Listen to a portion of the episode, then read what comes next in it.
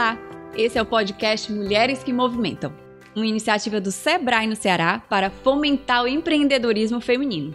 Eu sou Lia Bastos, publicitária, empreendedora e vou guiar vocês ao longo desse podcast com muitas dicas e conversas inspiradoras. Vem comigo!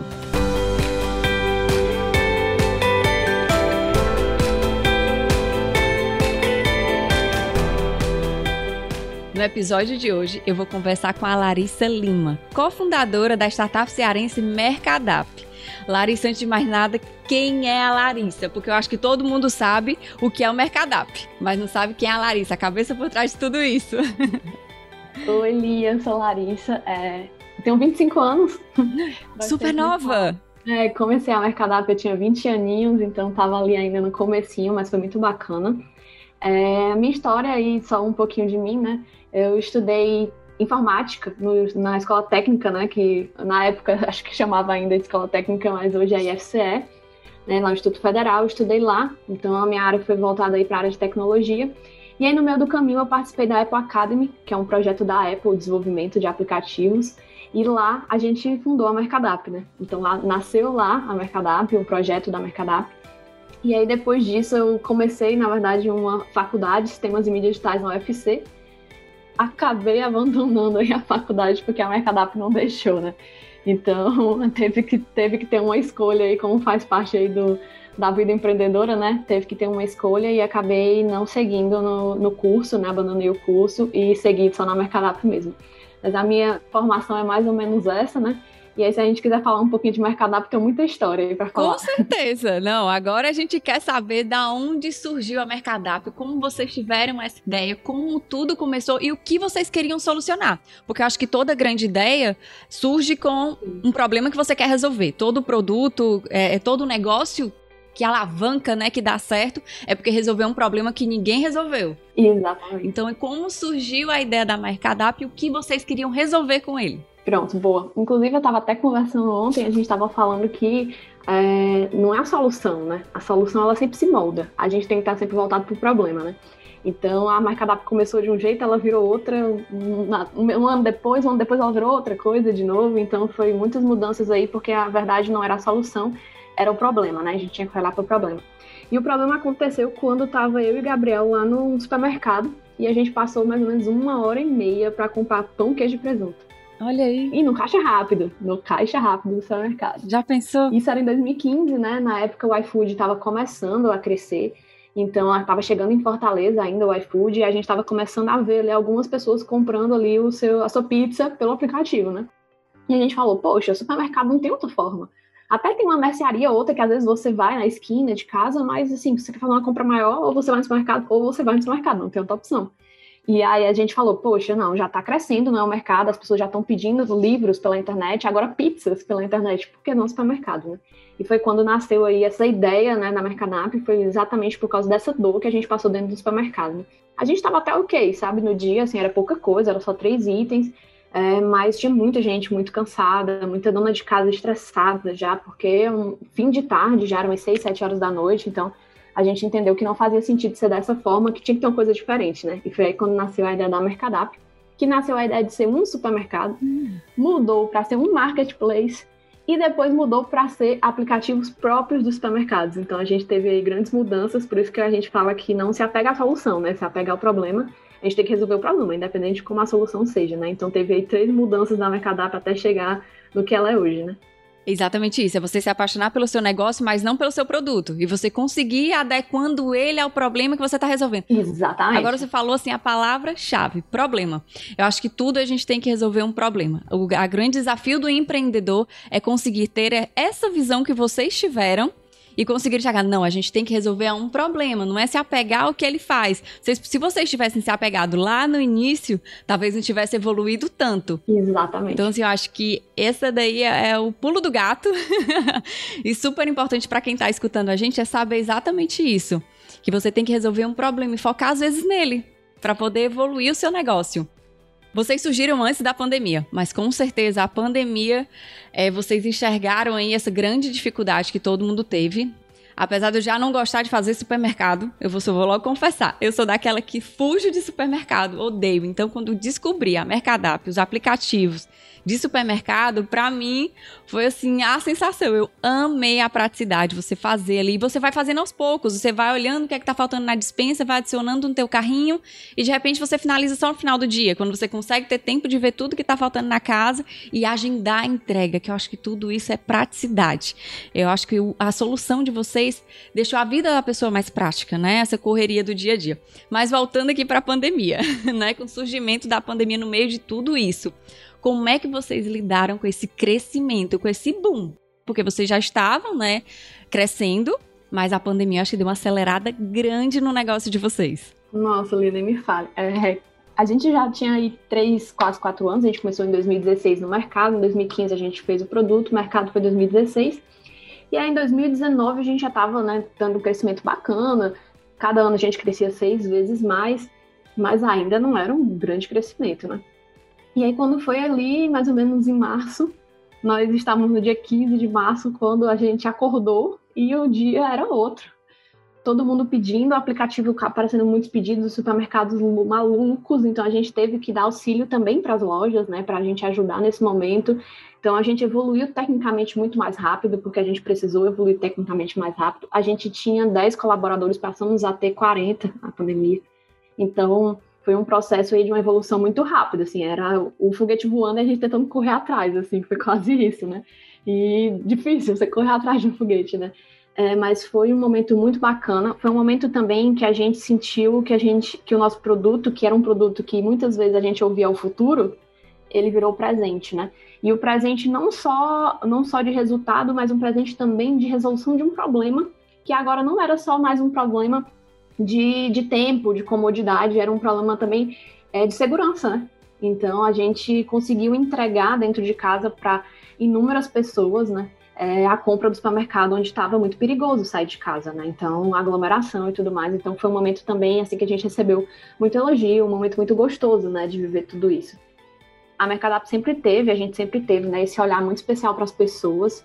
Então, o nosso produto, ele é muito focado no usuário apesar do supermercado né, ser o nosso cliente, a gente sempre foca muito no usuário, porque é o problema dele que a gente quer resolver, né? Junto com o supermercado, que é o nosso parceiro. E a gente já tinha um aplicativo que era acessível. Então, nosso aplicativo é acessível aos deficientes visuais, é muito bacana, ele fala o preço do produto, fala os produtos, então a gente já tinha, assim, grandes depoimentos, né, de deficientes visuais comprando pelo aplicativo, então isso era muito bacana. E aí agora na pandemia assim, foi muito gostoso tudo que a gente recebeu, então a gente sente também não só o resultado, mas também essa gratificação do que a gente está fazendo está realmente né, transformando o mercado. Pois é, que além de tudo, vocês salvaram o negócio de outras pessoas, né? Vocês fomentaram o mercado. O mercado estava sem solução, todo mundo teve que partir para o delivery, né? Que é super complicado. E o supermercado, que tem um leque de imenso de produtos, é super difícil, né, fazer esse sistema de delivery, de repente a pessoa falar por WhatsApp, como é que faz um supermercado por WhatsApp? Não dá. Exato. A solução de vocês não só foi benefício só para vocês, foi um benefício para o mercado todo. Acho que todo mundo, é, tanto o cliente final quanto o supermercado, foi a salvação, né, de todo mundo, digamos assim. Exatamente. A gente tem aqui uma startup que foi criada do zero, já com a mulher sendo cofundadora. E segundo a Associação Brasileira de Startups, dentre mais de 12 mil empreendimentos no país, somente 15,7 são liderados por mulheres. Como você acredita que esse cenário pode ser modificado, né? Eu vejo aí a, a mulherada começando realmente a empreender. Eu vejo até ao meu redor, são muitas empreendedoras, muita gente realmente botando para frente, mas o seu mercado é bem complicado, né? É tecnologia, eu acredito que você enfrentou aí muitas barreiras. Sim. Olhando antes, né, do empreendedorismo, eu passei muitas barreiras, é difícil mesmo. Hoje, é, é, entrei numa turma que tinha 10, 15 mulheres que terminaram três, então geralmente isso acontece bastante, né? As mulheres acabam é, no meio do caminho da tecnologia abandonando, né? E muitas vezes simplesmente porque não se sentem acolhidas naquele espaço, né? Porque o nosso cérebro é igual ao cérebro do homem. Então, assim, é muito mais o acolhimento que às vezes não acontece, é difícil mesmo, a gente precisa ser persistente, né? E na área da, da, do empreendedorismo e do empreendedorismo com tecnologia, que foi o meu caso, eu sofri um pouco de barreiras, né? É, o meu sócio, ele é meu esposo, então também sofri por isso. Então, isso é um problema, assim, para a mulher. Muitas vezes o homem chega, ele chegou. A mulher chegou, ela precisa abrir a boca, falar, se provar. E isso acaba sendo muito cansativo e muitas vezes a gente não tá afim de lutar. Então, precisa acordar com vontade todo dia ali para vencer mais uma vez essa barreira, né? Então, acho que é, a gente vai conseguir mudar muito isso mesmo através de exemplos, né? Então, eu me sinto muito responsável e todas as minhas colegas e amigas, assim, eu sempre falo pra gente se sentir muito responsável, porque se a gente não se responsabilizar, não vai mudar, né? Já, já mudou, já melhorou muito, mas ainda tem muito caminho pela frente, né?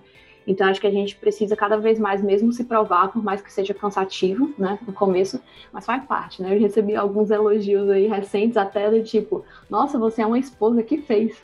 Geralmente a esposa não faz nada. Meu Deus! Sério, isso é um elogio? Até a forma de elogio já é uma crítica, né? Isso é um elogio? Mas obrigada, né? É, mas isso aí é verdade, é uma coisa que eu digo muito. A mulher ela tem que provar que é boa, que ela tem bagagem, que ela consegue fazer. A gente acaba tendo que fazer três vezes mais do que o homem para provar que nós também conseguimos.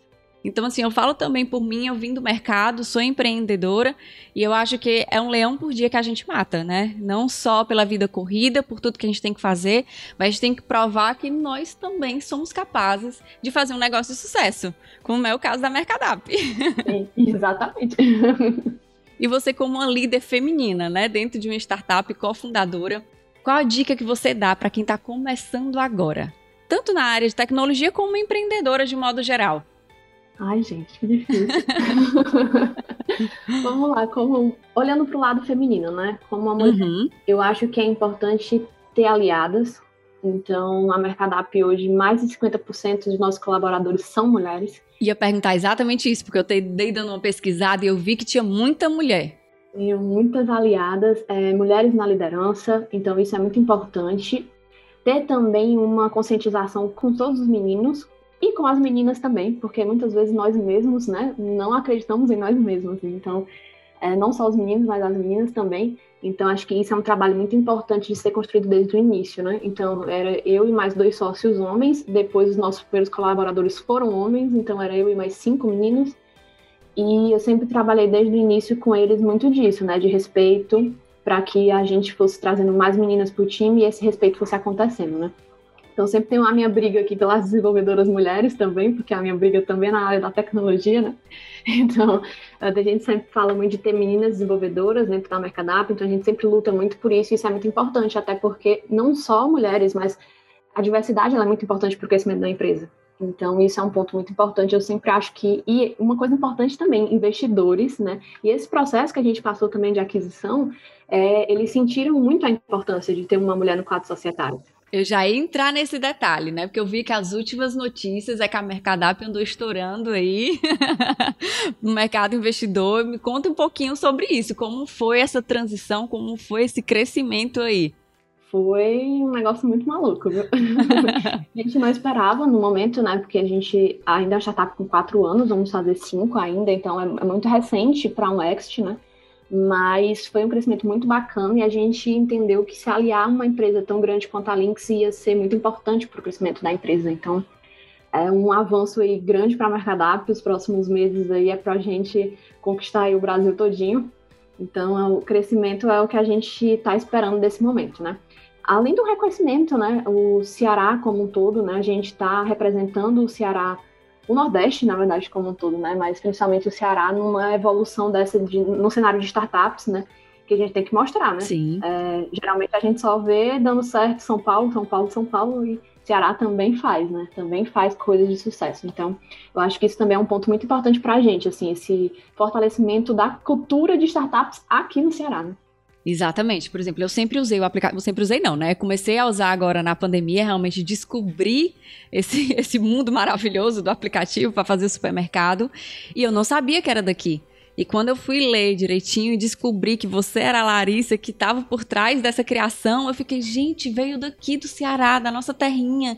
Que orgulho, que coisa boa. Então, assim, gera aquele sentimento de também é nosso, sabe? De também é meu. Eu faço, sou, sou, sou daqui, é da terrinha. é do nosso convívio. É feito por cearense, né?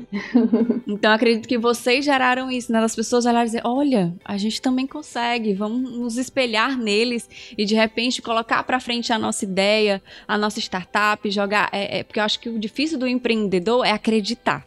Exato. É acreditar e não desistir no caminho, porque ao longo do percurso as dificuldades são mil. Acredito que vocês também não foi, ah, é uma ideia maravilhosa, foi super fácil. Acredito que vocês devem ter enfrentado muitos desafios aí pelo caminho. Muitos desafios, mas muito mesmo os desafios. Bem, eu queria que você falasse um pouquinho mais também sobre essa parte de tecnologia e mulher. Porque além de todas as dificuldades que a gente já enfrenta, né, que as mulheres enfrentam no mercado, não só no mercado de trabalho, mas na vida como empreendedora de quebrar uma série de barreiras, eu acho importante tocar nesse ponto, porque eu acho que as pessoas desistem lá no comecinho, né, nem durante a trajetória, lá no comecinho já começa as barreiras, eu acho que a mulherada passa por muito perrengue. não só na vida do empreendedorismo, mas na vida profissional. Sim. Mas graças a Deus eu acho que a gente tem conseguido ter mais voz, conseguido falar mais sobre o assunto. Realmente tem se criado muito essa rede de apoio de outras mulheres tomarem as dores das outras mulheres Isso. e todas juntas conseguem lutar e unidas a gente vai mais longe. É, essa rede de apoio é importante, né? Inclusive eu já ouvi coisas né, na área do empreendedorismo de tipo, ah, a mulher não pode ser CEO, porque se for é mais difícil conseguir investimento. Gente, o que, que é isso? Nada a ver, sabe? Então, é, a gente tem que mudar isso, porque senão vão ser só os homens CEOs. Não pode, as Exato. mulheres também têm que ser CEOs. Né? Os cargos de liderança também, a gente precisa ver mais mulheres. Exatamente. Liderando as empresas. Vocês já estão conseguindo, hein? é até importante para a segurança de todos os colaboradores, né? Imagina você, mulher, e você está numa empresa onde todos os líderes são homens, né? Qual a perspectiva que você tem de crescimento? Alguém para contar com você ali quando só tem homem, né? Então, ter mulheres também ajuda como um todo na empresa, né? Exato. E quais os negócios liderados por mulheres que são inspiração para você e que vale a pena quem está escutando a gente também acompanhar? Do mesmo jeito que eu estou me inspirando em você, como você se inspira em outras mulheres, outras mulheres que você vê que estão dando certo, que estão à frente dos seus negócios e que você olha e diz: olha que bacana, que mulher porreta. Vamos lá, tem grandes, né? Agenda Edu, grande Fernanda da Agenda Edu foi assim, uma mentora assim, para a gente, a Agenda Edu como um todo, mas a Fernanda foi uma inspiração muito grande para mim é, fizeram recente também um Next, né? Então, aí duas startups cearenses que tinham mulheres, né? Então, se você tem uma mulher no seu quadro societário, tá dando certo. e é, aqui cearense também tem uma empreendedora que ela me inspira muito, que é a Joana Ramalho, do Mercadinho São Luís. Então, aí da minha área de supermercado, né? É uma grande uhum. empreendedora, uma mulher batalhadora. É, acompanho muito também do Nubank, então também tem o Nubank, deixa eu ver mais. As meninas da, da, de startups aqui do Ceará, nós temos várias que são grandes inspirações. A Andressa da Hermane, a Luciana e a Leslie da Susclo. Então tem um monte de meninas aqui empreendendo só elas, né? Então muito legal também a startup feita só por mulheres, né? Então isso também é bem bacana. Eu acho que a gente vai conseguir começar a marcar mais, né? Mudar essa estatística aí que você apresentou hoje, né? É verdade. Os números estão pequenos, mas calma nós somos pacientes, nós somos calmas, planejadas. Eu acho que o grande diferencial da mulher é isso. Nós somos bem planejadas e a gente vai conseguindo conquistar o nosso espaço e mostrando que a gente é capaz sim, que a gente vai longe. Com certeza. E nós temos um grupo de empreendedoras. Ai, que delícia! Mas hoje em dia surgiram muitos grupos de empreendedoras que se unem para trocar figurinha e trocar ideias. Vocês também têm essa rede de conversar com outras mulheres empreendedoras? Sim, com certeza. Eu acho que eu tenho uns, uns dois grupos aqui de WhatsApp e a gente marca encontros, então isso é muito bacana, assim. Só a gente sabe a dor que a outra sente, né? Então é muito importante a gente compartilhar isso juntos. Ótimo. Larissa, foi maravilhoso ter você aqui. Eu acho que por mim eu passava aqui muito tempo conversando contigo. Tem muito para contar, tem muito para a gente aprender e se inspirar. Com certeza é uma inspiração para muitas mulheres, com certeza as, as, ouvintes que estão conhecendo um pouco mais da Larissa, não só da Mercadap, estão assim inspiradíssimas, com a cabeça a mil, com toda certeza. Sucesso para você e para a Mercadap. Foi um prazer te ter aqui. Obrigada, Lia. Um prazer também. Foi ótimo te conhecer.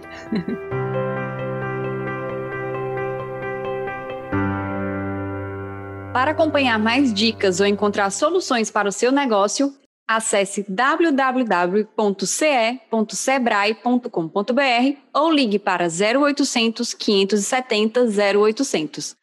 O podcast Mulheres que Movimentam é um projeto realizado pelo Sebrae no Ceará e produzido pela Leme Digital e 20 a 20 Produtora. Todos os episódios estão sendo gravados de forma remota.